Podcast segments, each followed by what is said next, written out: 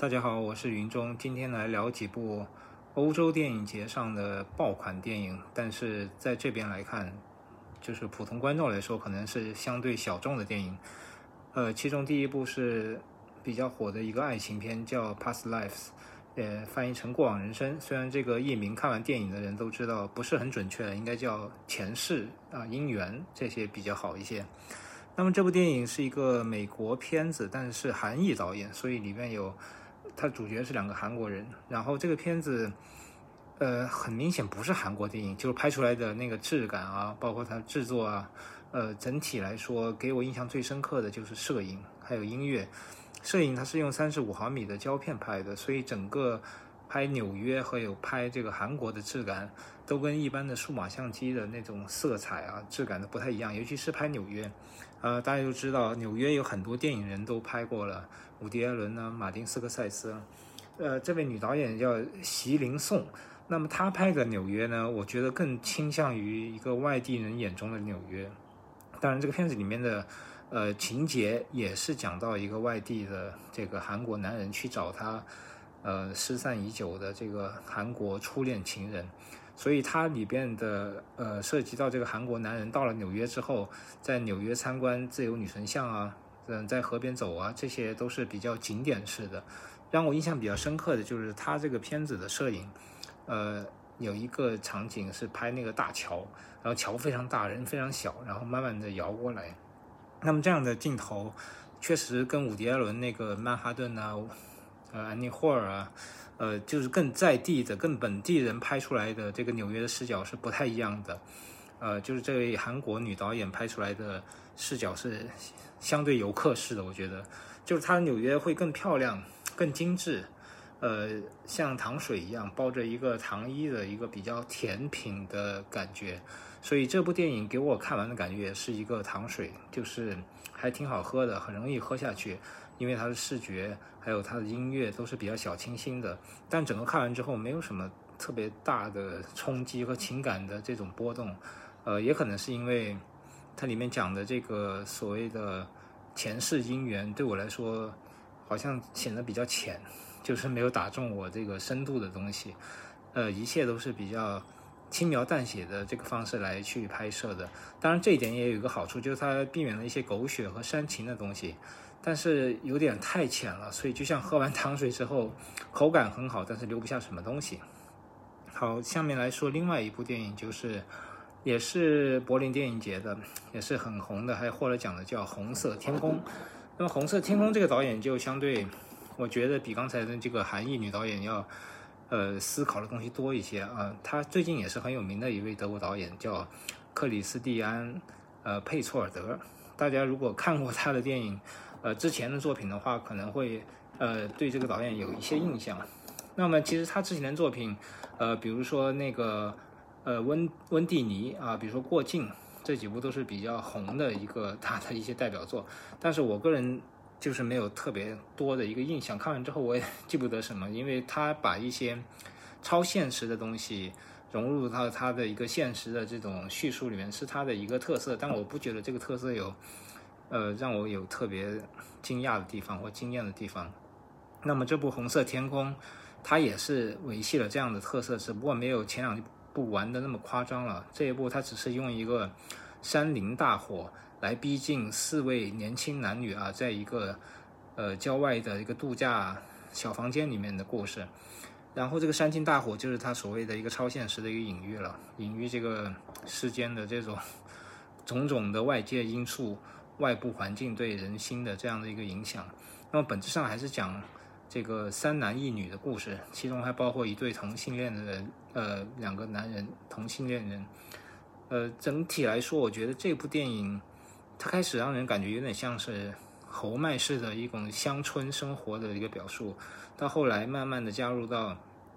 这个男主角的自我投射，作为一个作家的这个痛苦和挣扎，然后加上那个外部的。这个山林大火，然后越来越多隐喻的镜头，包括森林中被烧死的动物啊，包括他个人那个坐在这个发光的海面啊等等，就是这个导演，我觉得还是一个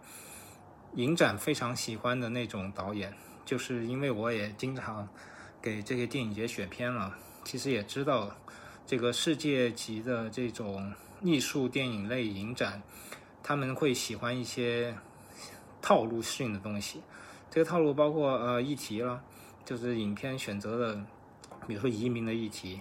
比如说身份性别这样的议题，这样是比较容易进入这个欧洲影展的。另外一个就是需要你有比较强烈的形式感，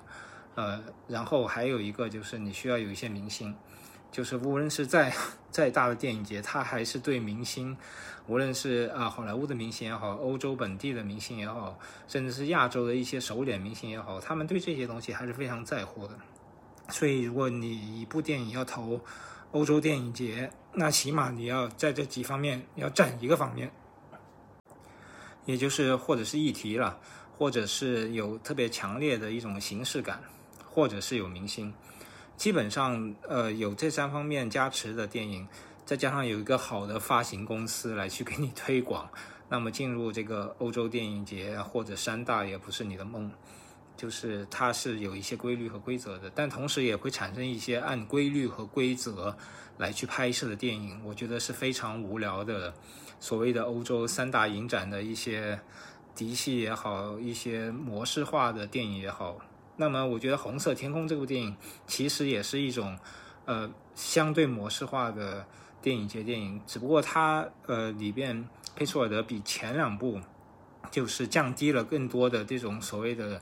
议题和隐喻性，这一部基本上还是以渲染这个年轻作家的个人内心以及他跟这个。神秘的女性之间的各种各样的纠缠也好，纠结也好，呃，互相的成长也好，就是他在这方面，在人的情感关系上，呃，做的功夫比之前的几部要强。所以我觉得《红色天空》在他来说应该是，呃，比较成功的一部作品啊。就他这个一个创作生涯，虽然我觉得还不是特别的满意。那么说到这个电影节的议题电影，我想起另外一个导演，他是，呃，电影节非常喜欢的那种导演，就是。匈牙利的导演叫凯内尔·穆德鲁佐，那么可能普通的国内观众对这个名字有点生疏啊，但是国外的，我相信欧洲影展的那些观众一听到穆德鲁佐就应该会去，呃呃，又会说出一句啊，又是他。那么他是专门拍我觉得就是形式感非常强烈的议题电影，这就是完全打中了欧洲影展的这些基点。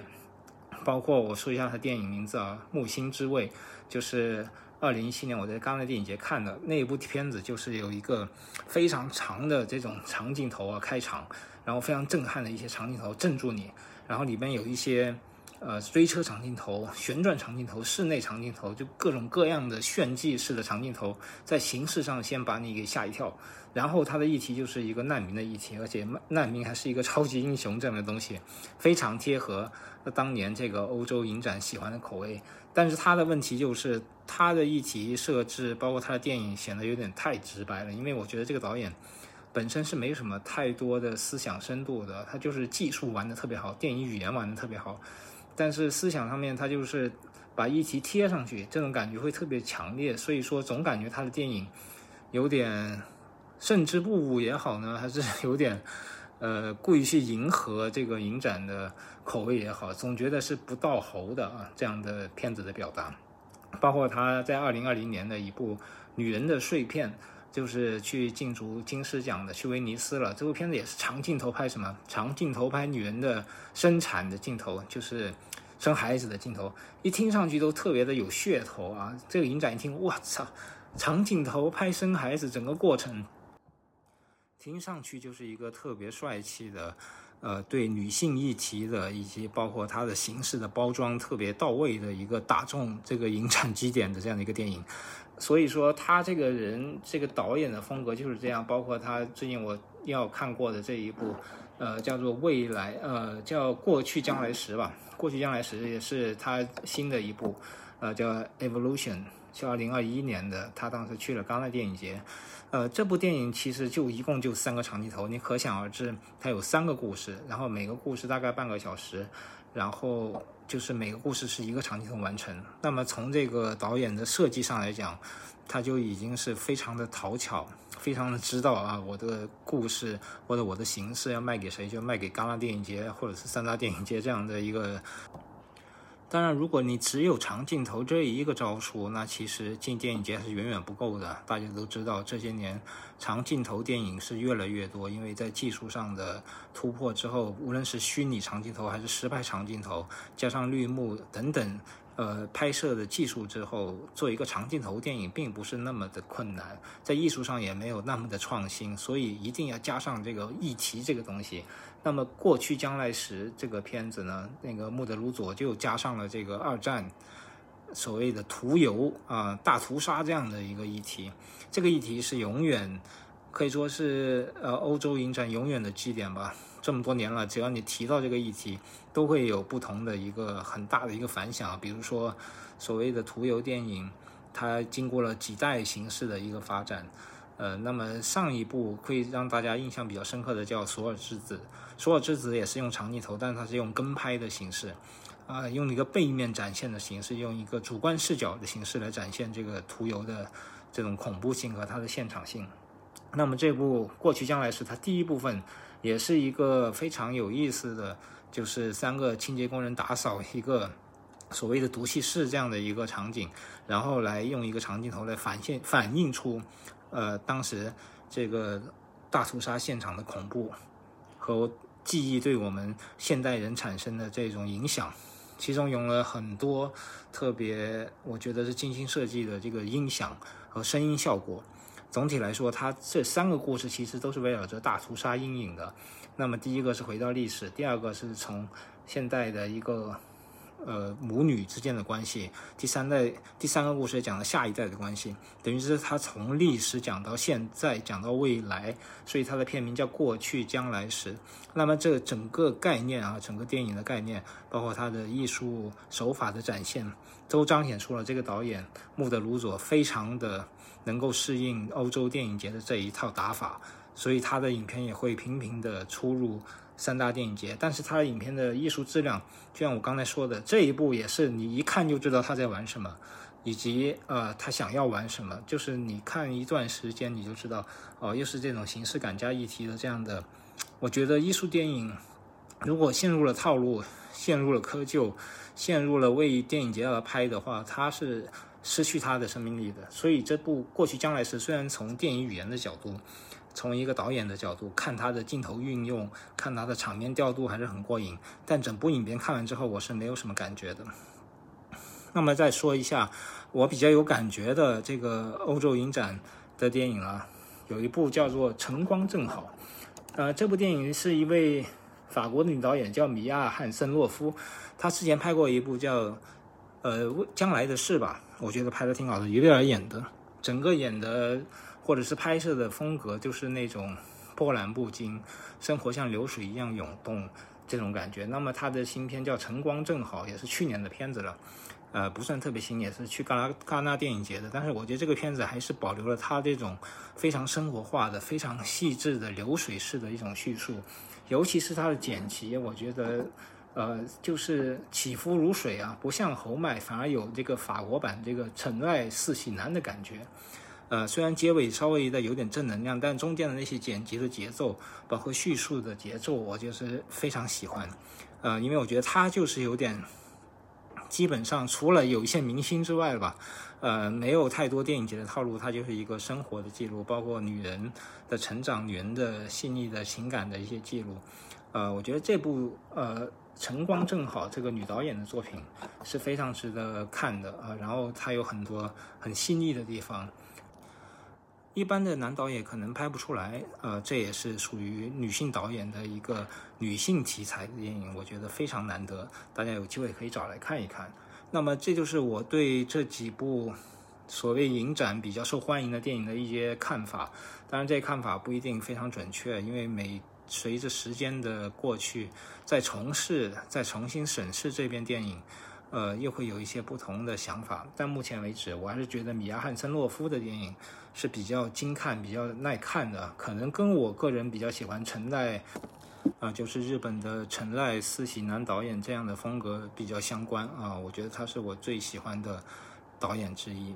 好，今天先聊到这里。大家有空可以看看，找一找这四部欧洲影展的小众电影来看，肯定比你看国内的这些院线片会有更大的一些帮助和收获。呃，当然，国内马上就要上映这个《奥本海默》了，到时候我们再来聊一聊这部电影。